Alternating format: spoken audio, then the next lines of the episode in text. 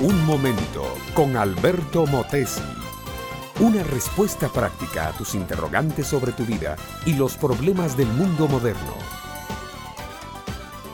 Cuando Armando regresó a su casa aquella tarde tibia de verano, su esposa estaba afanada trabajando en el jardín. Con un amoroso beso recibió a su marido e inmediatamente se aprestó para servir la cena. Los niños estaban absortos mirando un juego de básquetbol. Al ver a su padre, ambos saltaron de sus sillas y corrieron a abrazar y besar a aquel hombre amado por su familia. Después de la cena, Armando preguntó a Hilda, su esposa, si había enviado en el correo los pagos de la electricidad y el teléfono. Ella, casi entre dientes, respondió que sí, lo había hecho.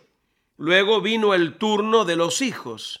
Estaban las tareas de la escuela listas, estaban preparados para los exámenes que pronto venían, igual que la madre, casi entre dientes, ambos dijeron que sí, estaban listos. Pero allí no terminaba todo.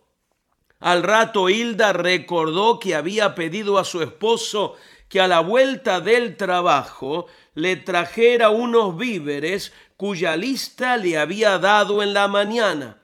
Él respondió y dijo que no tuvo tiempo para hacerlo, pero que mañana lo haría. Todos sabían que se estaban mintiendo los unos a los otros. Mi amiga, mi amigo, en esa casa, en ese pequeño rato después de la cena, todos mintieron. Hilda no había enviado el correo.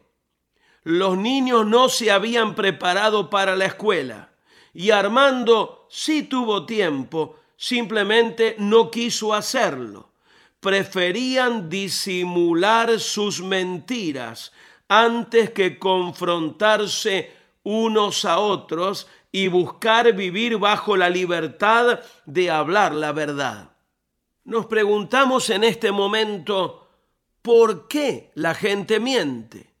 Una de las razones es el miedo a la crítica, al qué dirán o qué van a pensar otros de nosotros.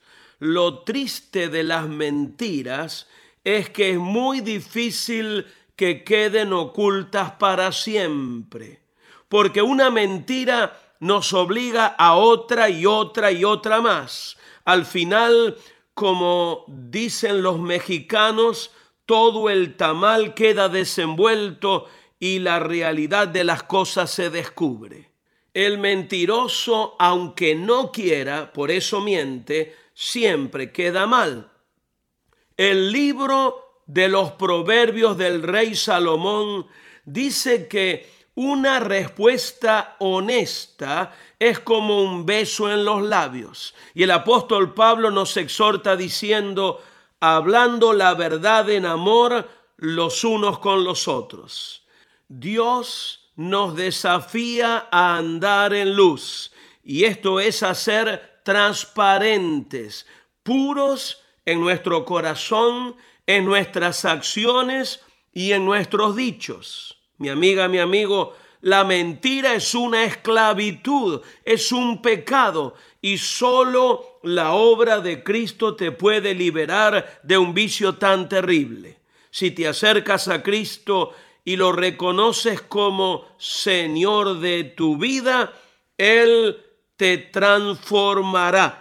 Decir la verdad es un atributo de Dios y el que dice la verdad nunca será avergonzado. Este fue Un Momento con Alberto Motesi. Escúchanos nuevamente por esta misma emisora.